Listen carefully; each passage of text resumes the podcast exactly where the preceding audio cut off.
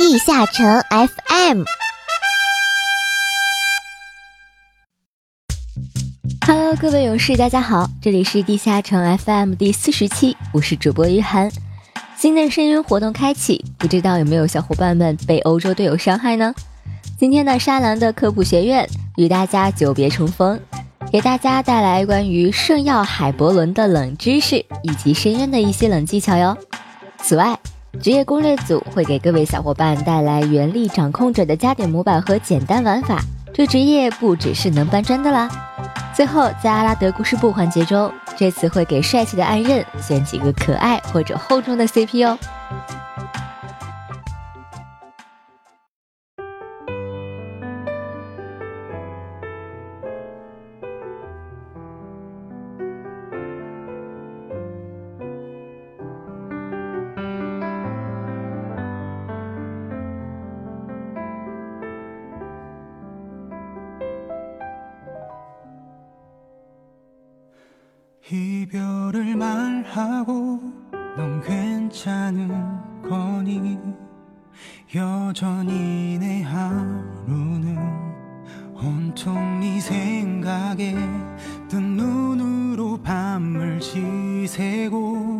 난 두려워 시간이 쌓여갈수록 내가 잊혀질까봐 우리 시간마저 모두 무너질까봐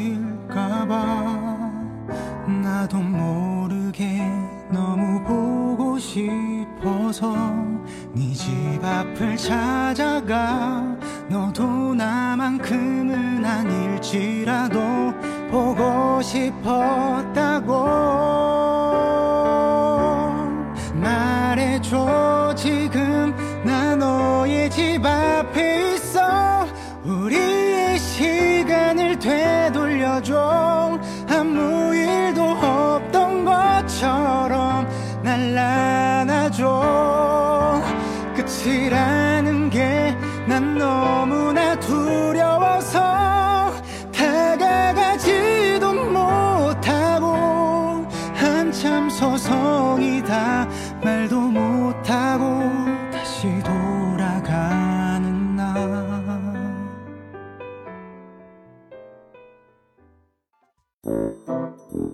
小科普，火星大救援，冷知识、小技巧、黑科技都在这里哦。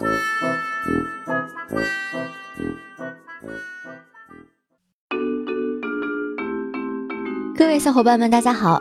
沙兰的科普学院是不是很久很久很久没有和大家见面了呢？因为现在已经有越来越多的小伙伴们换出了海伯伦三件套，加冕成了海伯伦的王者。我觉得又应该给大家分享一些有关于 DNF 的使用小技巧了。首先说到这个海伯伦三件套，套装中光暗特效部分是有内置 CD 的哟。也就是说，如果你触发了海伯伦的特效，那么不论角色死亡还是卸下海伯伦的部件，都会立即损失掉海伯伦的相关特效，并且在从上次出发开始计算的四十秒内，都不再会有海伯伦套装的特效。所以，我给各位小伙伴们还是要提醒一下，一定要注意这里，尤其是超时空之战中死去无法避免，如果死亡了，那么对不起，你的海伯伦的套装效果就要和你短暂的告别了。同样，圣药救赎武器也是类似，如果角色在魔能开放期间死亡，那么复活下来，首先没有魔能开放效果，同时从上次开魔能计算的二十秒内都没有办法开放魔能。也会大量损失输出的哟。接下来再来谈一谈最近的这个有进深渊活动吧。首先，这个深渊活动的目的呢，就是鼓励小伙伴们多去组队刷一刷时空裂缝。其实，就我还有很多小伙伴们的直接感受来说，在组队之后刷时空裂缝的爆率明显会比较高，尤其是你的队伍里有一个你知道日常都很黑的小倒霉蛋的时候。玄学说法呢，就是这个时空裂缝的爆率是根据人数叠加的，如果出了货，再随机分配到某个人那边，这个可是非常重要的深渊小学学哟，很多小伙伴们都亲测有效的。另外就是九零版本的另一个重大福利，虽然已经上线快半年，但是还是有好多小伙伴们并不知晓，那就是九零级自制史诗武器系统。随着自制史诗热潮的减退，次元光辉这个重要的制作自制史诗的材料的价格已经掉了一半多，只有二十多万金币一个。即使全部购买传说分解传说灵魂，一把自制史诗的成本也足够控制在四千万金币以下。倘若小伙伴们有摸金搬砖的习惯，自己去刷刷新的异界地下城，很容易白嫖到所需的传说灵魂。那么制作一把自制的史诗，成本甚至只用一千万金币左右。制作方法也非常简单，在凯莉的边上有一个史诗制作器。对于零进度的号，选择你心仪的史诗之后，再制作普通、中级、最上级催化剂各四十九个，或者按周每周制作七个，然后每周四记得点七下即可。其中普通催化剂一般用有色小晶体制作，一般比例是七百五十个有色小晶体。可以制作一个普通催化剂。对于很多职业来说，自制史诗甚至是圣药之下的第一武器。考虑到版本的问题，如果小伙伴们的鲁克进度很慢，甚至没有进度，也没有一把顺手的武器，那么自制史诗绝对是最好的选择。好啦，本期的沙兰科普学院就到这里告一段落了。更多 DNF 小技巧、冷知识，要多多关注我们的地下城 FM 哟。君はシンデレラか My precious one You are the only flower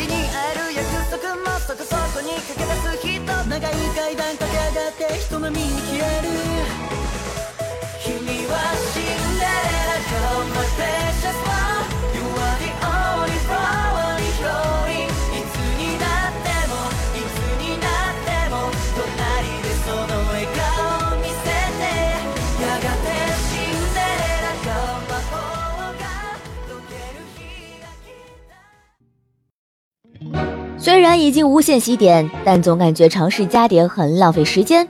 想玩一个新职业，但是没空研究这个职业的玩法。职业攻略组，你没有听过的全新栏目，只需体验五分钟，你就会深深爱上介绍的职业。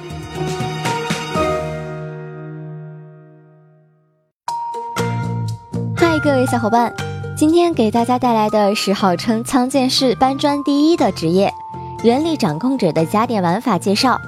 有心仪原力掌控者的小伙伴们，可要认真听了哟。原力掌控者的加点框架如上所示，在玩家完成 TP 任务后，TP 技能点数会比图中额外多出两点。由于原力掌控者的主动 buff 技原能应用提供了大量暴击，玩家可以根据自身装备情况与实际需要来调整魔法暴击等级。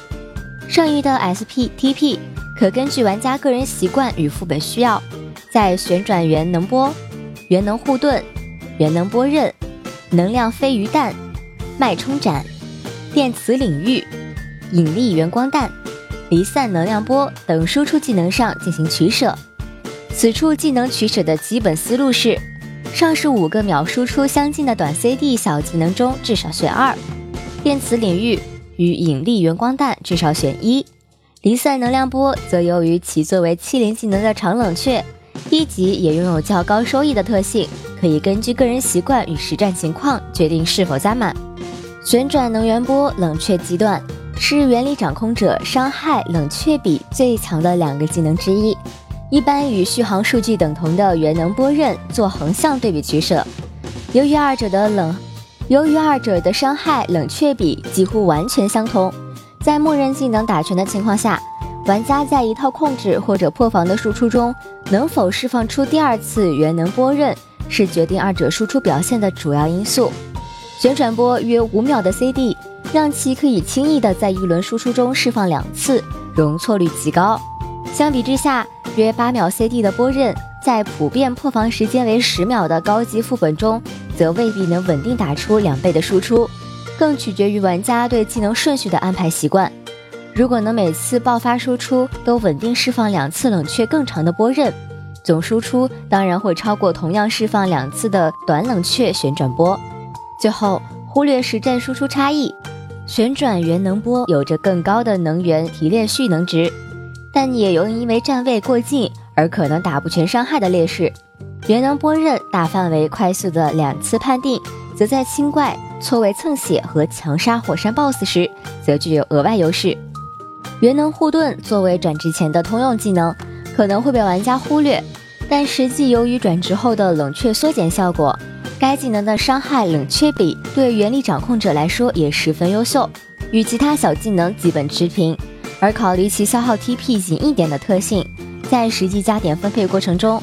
元能护盾的 TP 等级往往会比其他同位技能高两级，导致该技能的实际秒输出能力甚至会反超无法满 TP 的旋转元能波与元能波刃。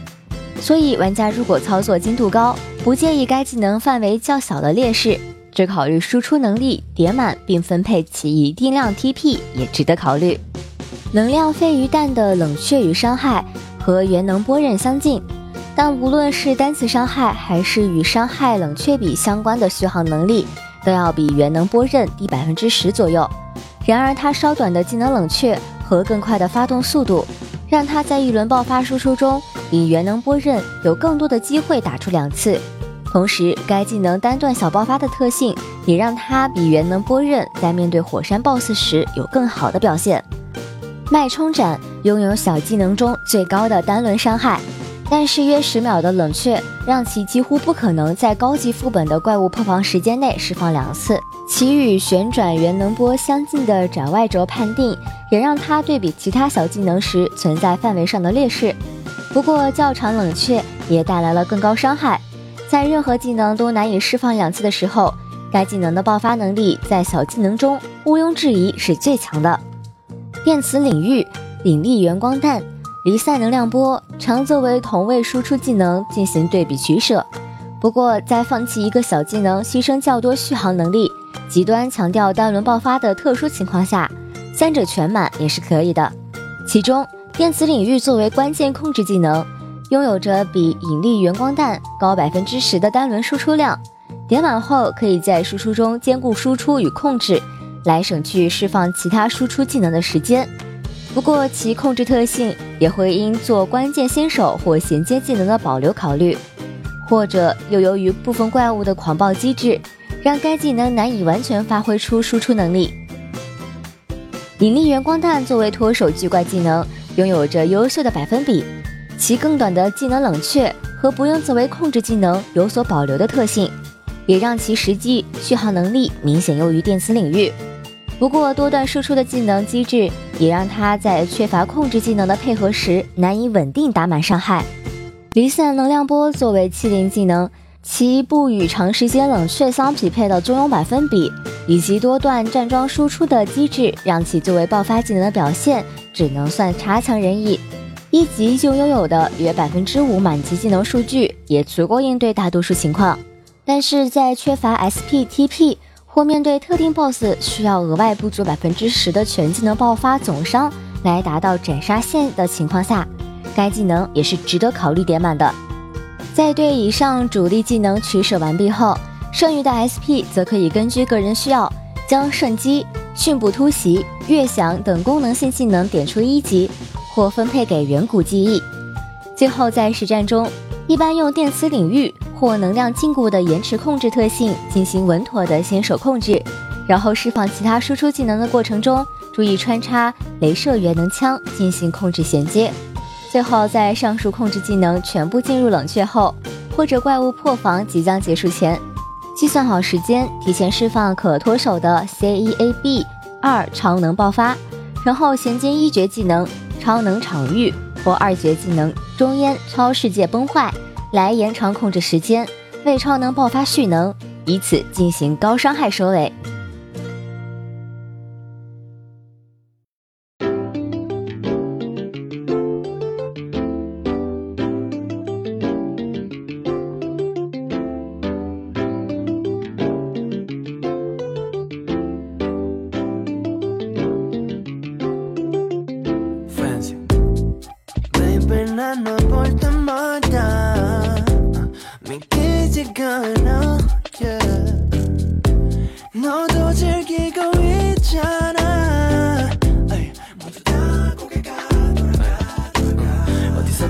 the spotlight. 질투나서 내게 다가가는 난내 몸에 닿아 있는 Wi-Fi. 나한테 연결하고 싶은 밤. So what's your serial number? Hey, such a limited edition. Oh, yeah. I really want to be my girl. Yeah, yeah. Serial. 너와 특별한 아침을 맞이해 Serial.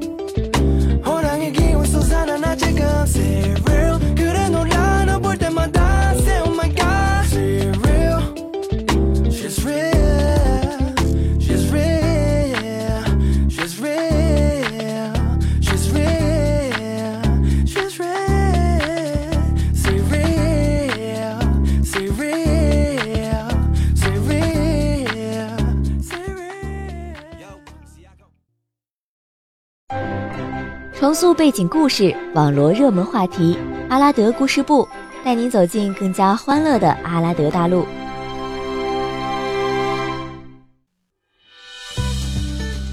大家好，欢迎来到阿拉德故事部。阿拉德的一首七言绝句吟得好呀：最美不过夕阳红，逮到机会不能怂。少男少女人人爱，糟老头子也不赖。配个老伴怎么了？老头也是有人爱的。既然有古诗作证，咱们就理直气壮的凑啦。第一位女漫游，枪剑是老爷子本职工作就是保护小姐姐庭院的。一说皇女庭院，那就跑不了我们女枪小姐姐啊。要说跟暗刃配，当然还是娘漫啦。谈恋爱就是要找共同话题，看看人刃和娘漫多般配，打枪砍人都是行家。枪法打得乱七八糟的射，天天在地上刺来刺去，偶尔还能交流下屁股的保养方法。更让人兴奋的是二人的设定啊！这爱人要是看着娘们从小长到大，岂不是玩起了养成系？那这夕阳红就不用硬凑了，直接拉了个童养媳不是？第二位，哎，也别第二位了，直接说老年人俱乐部里面的事吧。要说这阿拉德老年人俱乐部，俗称 The Company。那就该是老年人都能老有所养的乐园啊，像什么奥兰奶奶呀、西莫娜奶奶呀、美丽夫人呀、莎兰奶奶呀，大家一起喝喝茶、下下棋、练练气功和太极，再跳个广场舞什么的。哎，最美不过夕阳红嘛，岂不美哉？以后很多事情肯定也好办多了。比如，哎，奥兰奶奶能不能通融下送个宠物啊？我这层悲叹塔打不过去，能不能直接给个罐子呀？虚空魔石价钱能不能卖高点呀？什么的，这些老年人互动是理所当然的嘛。DNF 的制作组这些细节都没有考虑到，差评。而且咱们枪剑是一头白发，在各位女性面前完全就是个萨摩耶呀。这么可爱的老公公，谁不喜欢？嗯。第三位奶爸，讲到这里不禁一声感慨：我们的大叔终于是看起来不是最老的职业了。于是 DNF 的重口程度又上升了一级。刚开始最恶心的顶多是大叔奶大叔，现在完了，是大叔奶爷爷了。这第四位呢，要是跟老奶奶组 CP，那肯定要女法师这样的呀。要我说，就选个魔道吧，毕竟身体都不好。老年人代步车这个技能是要点满的，按刃头一个配老伴，可算是赚到了。要说这魔道和爱刃还挺有缘分的，当年我在阿拉德当记者的时候，还报道过一起车祸，就见证了这一对。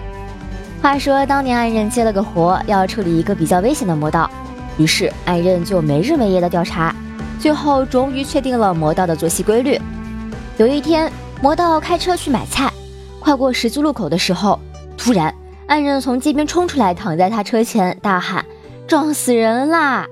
没想到还没等人群围上来，魔道的车突然爆炸了。最后，魔道将暗刃告上法院。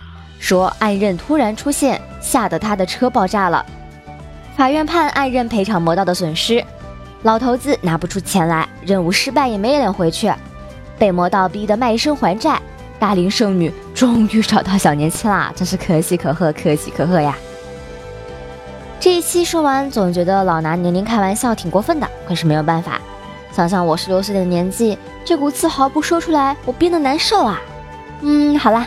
成功完成一个老爷爷的任务，咱们下个老爷爷再见。那本期的地下城 FM 到这里就结束了，各位勇士，我们下期再见。